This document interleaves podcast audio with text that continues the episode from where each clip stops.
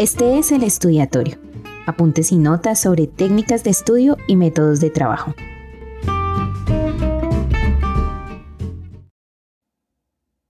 Con casi dos meses sin publicar nada por aquí, retomo. Antes te cuento, ya hay dominio propio, me encuentras como www.elestudiatorio.com y en un tiempo, ojalá para el final de año, si Dios quiere, habrá al menos un curso o taller online. Con el dominio la cara del blog también cambió porque nada es perfecto. Así que hablando de cosas que dejaron de hacerse o se hicieron mal desde el principio, hoy les hablaré de algo que nos pasa a muchos. Planear, proyectar, aparentemente organizar todo proyecto, pero al final o en el transcurso, los resultados no se ven, se caen o hay que darles la vuelta. Así que tres temas tocaremos hoy. Primero, la fábula de la lichera. Segundo, hablaremos del fracaso. Y tercero, siete piedras de tropiezo cuando planeamos. Soy Dalia y estás escuchando el podcast del Estudiatorio. Te doy la bienvenida y te comparto una reflexión personal sobre las vueltas que dan los planes sin que los confundas con autoayuda ni autosuperación, porque no creo en nada de eso.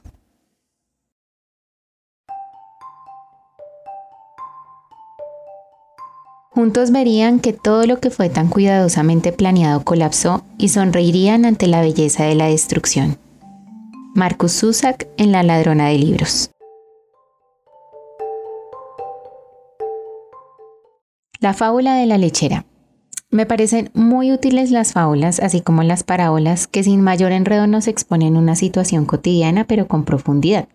Samaniego, uno de mis favoritos para explicar las ocurrencias que nos pasan, nos da un ejemplo a la hora de planear con la lechera. Así que escuchemos.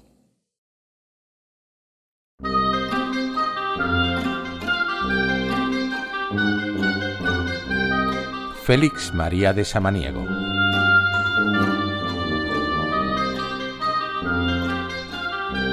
La lechera.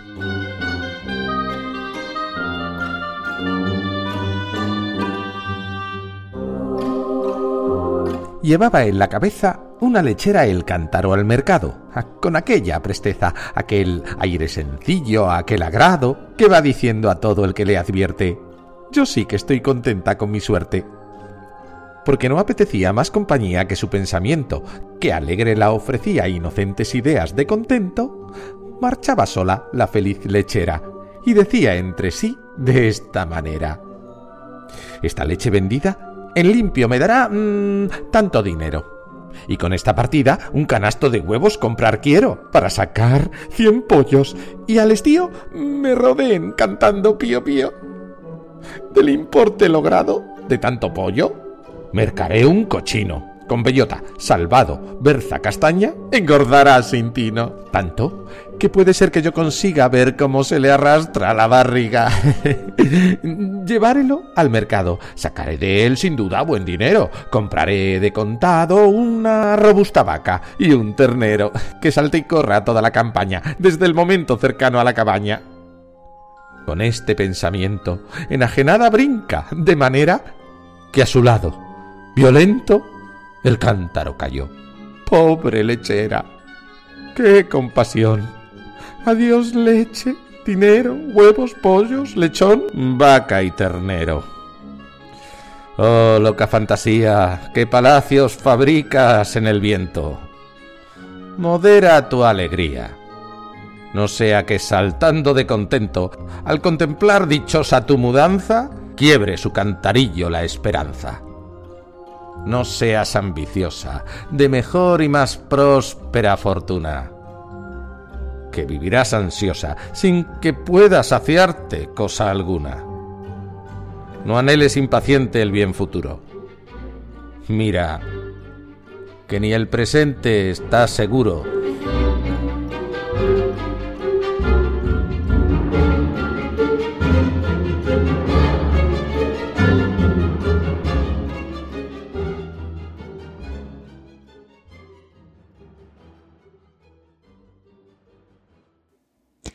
veces el problema de planear tanto es que al final no se hace nada. Las empresas tienen planes estratégicos, los estudiantes planes académicos y hay aquellos que somos inconstantes planeando, los artistas o quienes buscan serlo. A lo mejor muchos nos identificamos con la fábula porque vivimos haciendo planes en la cabeza, pero que se quedan solamente en ilusiones que no nos llevan a nada. Esta historia es muy útil en tiempos como el de hoy en medio de una pandemia. Por eso sirve tener en cuenta tres puntos que enseña la lechera. Cuida y sostén bien la jarra. La jarra con la leche son solamente un medio. Obviamente hay que cuidarla, pero a veces se sobreestima más el medio que el fin. Por ejemplo, se da un valor exagerado al dinero que es solo un medio para conseguir objetivos. No subestimes el presente. La única forma de hacer algo es trabajando hoy, con los pies en la tierra sin acelerarse. Solo eso. Por supuesto, hacer un bosquejo de ese paso a paso no estará de más, pero sin obsesionarse. El regalo a veces llega en el empaque menos pensado. Uno debe ser consciente de que planea para aproximarse a un objetivo, pero muy pocas veces esta meta es alcanzada tal y como se desea pues algo puede pasar que lo cambia todo en un abrir y cerrar de ojos, como una pandemia, por ejemplo.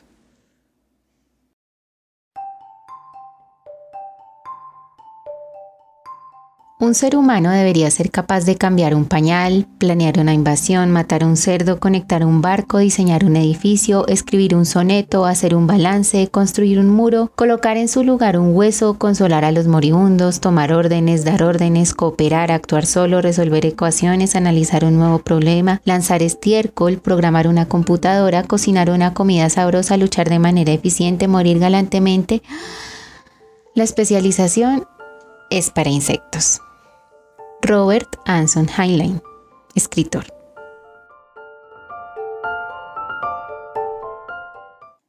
En esta segunda parte veremos el bendito fracaso. Y gracias a Dios que muchos hemos fracasado. Resulta que con el estudiatorio la experiencia ha sido diametralmente opuesta a la de mi blog de dibujo, no solo por la temática, sino por la forma como lo he puesto en marcha desde que decidí publicarlo online. Con el blog de dibujo me preocupé tanto por el diseño que olvidaba por completo los temas de fondo como el mercadeo y la administración. Y subestimé la importancia del contenido a pesar de que era muy importante crear y dibujar. Gasté mucho tiempo pensando en todo lo que quería conseguir, pero nunca le inyecté a acción. Para el estudiatorio es diferente. Lo he puesto todo en el papel y empecé a dar un paso a la vez. Puse en práctica varios de los conocimientos con poquitos alumnos, eso significa que eso significa que me he puesto menos piedras en el camino. Yo solita ponía las piedras y a propósito me tropezaba. Aunque planeo, no me estresa el que las cosas no salgan como las escribí. Salen peor o mejor, pero así se aprende. Pensando en Moisés en el desierto con los israelitas, cuando el pueblo renegaba por haber salido de Egipto y no tener la comida que tenían en ese país, un viaje que debió de ser de ocho días se convirtió en 40 años de camino, un aparente fracaso. Algo parecido sucede con toda empresa que el hombre se propone cuando mm, los altibajos no se saben manejar. Y frente al fracaso pasan varias cosas, solo citaré cuatro desde el sentido común. Primero es la queja. Samaniego solo dice adiós leche, dinero, huevos, pollos, lechón, vaca y ternero. Y no sabemos qué pasó con la lechera.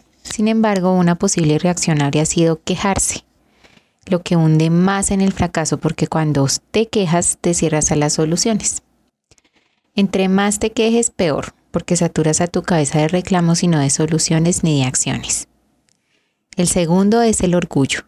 Frente al fracaso nos pasa a muchos que después eh, de perderlo todo, nos damos golpes de pecho y nos refugiamos en ser víctimas, escondiéndonos, porque nada salió de acuerdo al plan y perfecto.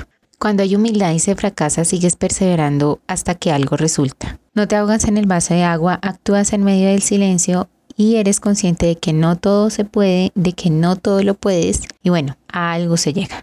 El tercero es renegar y maldecir. Otro par de cosas que no conducen a ninguna solución. Cuando estás esperando el bus, por ejemplo, las personas alrededor reniegan, maldicen o empiezan a tratar mal a alguien que ni conocen, al conductor por lo general. La respuesta puede ser, si con renegar el bus pasara más rápido, habría una fila estacionada de buses esperando a que te subas. Renegar alarga la espera, igual que quedarse quieto. A veces tus movimientos no requieren de ruido, sino de pequeños pasos en silencio. Monólogos interiores y pensamiento positivo como cuarto punto. Pueden ocasionar dos cosas, parálisis y reaccionar de forma impulsiva. Y suelen ser piedras, más bien piedrotas en el transcurso del proyecto, y por eso hay que dar un paso a la vez. Frustran y crean cosas que no existen en lugares donde no se necesitan.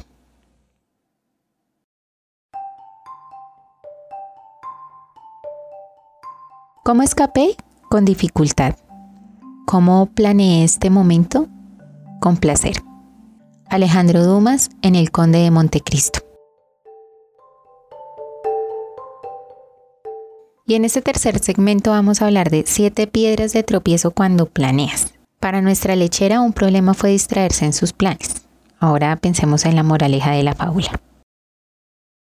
No seas ambiciosa, de mejor o más próspera fortuna, que vivirás ansiosa sin que puedas saciarte cosa alguna. No anheles impaciente el bien futuro, mira que ni el presente está seguro. Pensar en ventajas o desventajas de planear, no sé. Cada persona es diferente y puede aprender a mejorar su trabajo con un estilo propio. A alguien le funciona planear y a otras personas no. Una cosa es organizarse y otra obsesionarse. Y que en vez de planes a veces funcionan mejor las opciones para hacer y para llevarnos a la acción. Parte de estos tips son del lifehack.org para que entenderes que estás planeando mal cuando. Primero, planear pensando en perfección. Una vana ilusión cuando se tienen y hacen planes, pero solo en la cabeza, como le pasó a la lechera. Recordemos que somos humanos, criaturas defectuosas y algo torpes. Segundo, te asustas si algo empieza a salir mal, lo que significa que no estás preparado para situaciones inesperadas pues el mejor plano te salva de improvisar. Tercero, te asusta el cambio. Hoy con la tecnología todo cambia tan a prisa que si no nos ajustamos, poco producimos. Cuarto, te obsesionas con los detalles más pequeños. Eso hace que postergues lo que realmente hay que hacer. Algo que se disfraza de planificación es la procrastinación o el postergar. Quinto, abandonas el proyecto. Cuando algo no funciona como lo planeas, abandonas porque no salió tal cual y de nuevo sentiste el orgullo herido. Sexto, vives en el futuro. No se puede estar preparado para todo lo que vaya a pasar, sería mm, aburridísimo. Por eso es mejor un paso a la vez, cada día con su afán. Séptimo, planificar es inútil si no se actúa. Punto.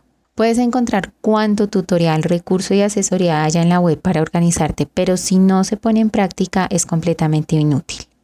No sabemos qué le pasó a la lechera, pero es valioso reconocer con humildad que no todo lo podemos, que son más veces las que nos equivocamos que las que acertamos. Eso es vivir. No la falsa autosuperación, autoayuda o el éxito personal que te vende el mundo. Esas son cosas que no te ayudan a superar nada.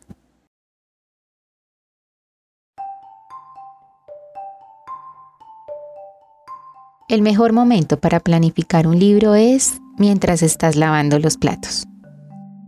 Agatha Christie.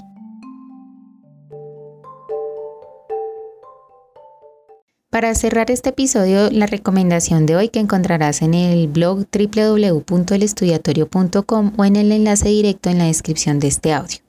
Una versión completa de las fábulas de Samaniego de 1882 disponible en archive.org. Además, en el blog también está disponible por corto tiempo un recurso gratis y práctico que te ayudará a aterrizar las tareas que hay que hacer hoy. Si me has escuchado hasta aquí, mil gracias. Te espero en el blog y hasta el próximo capítulo.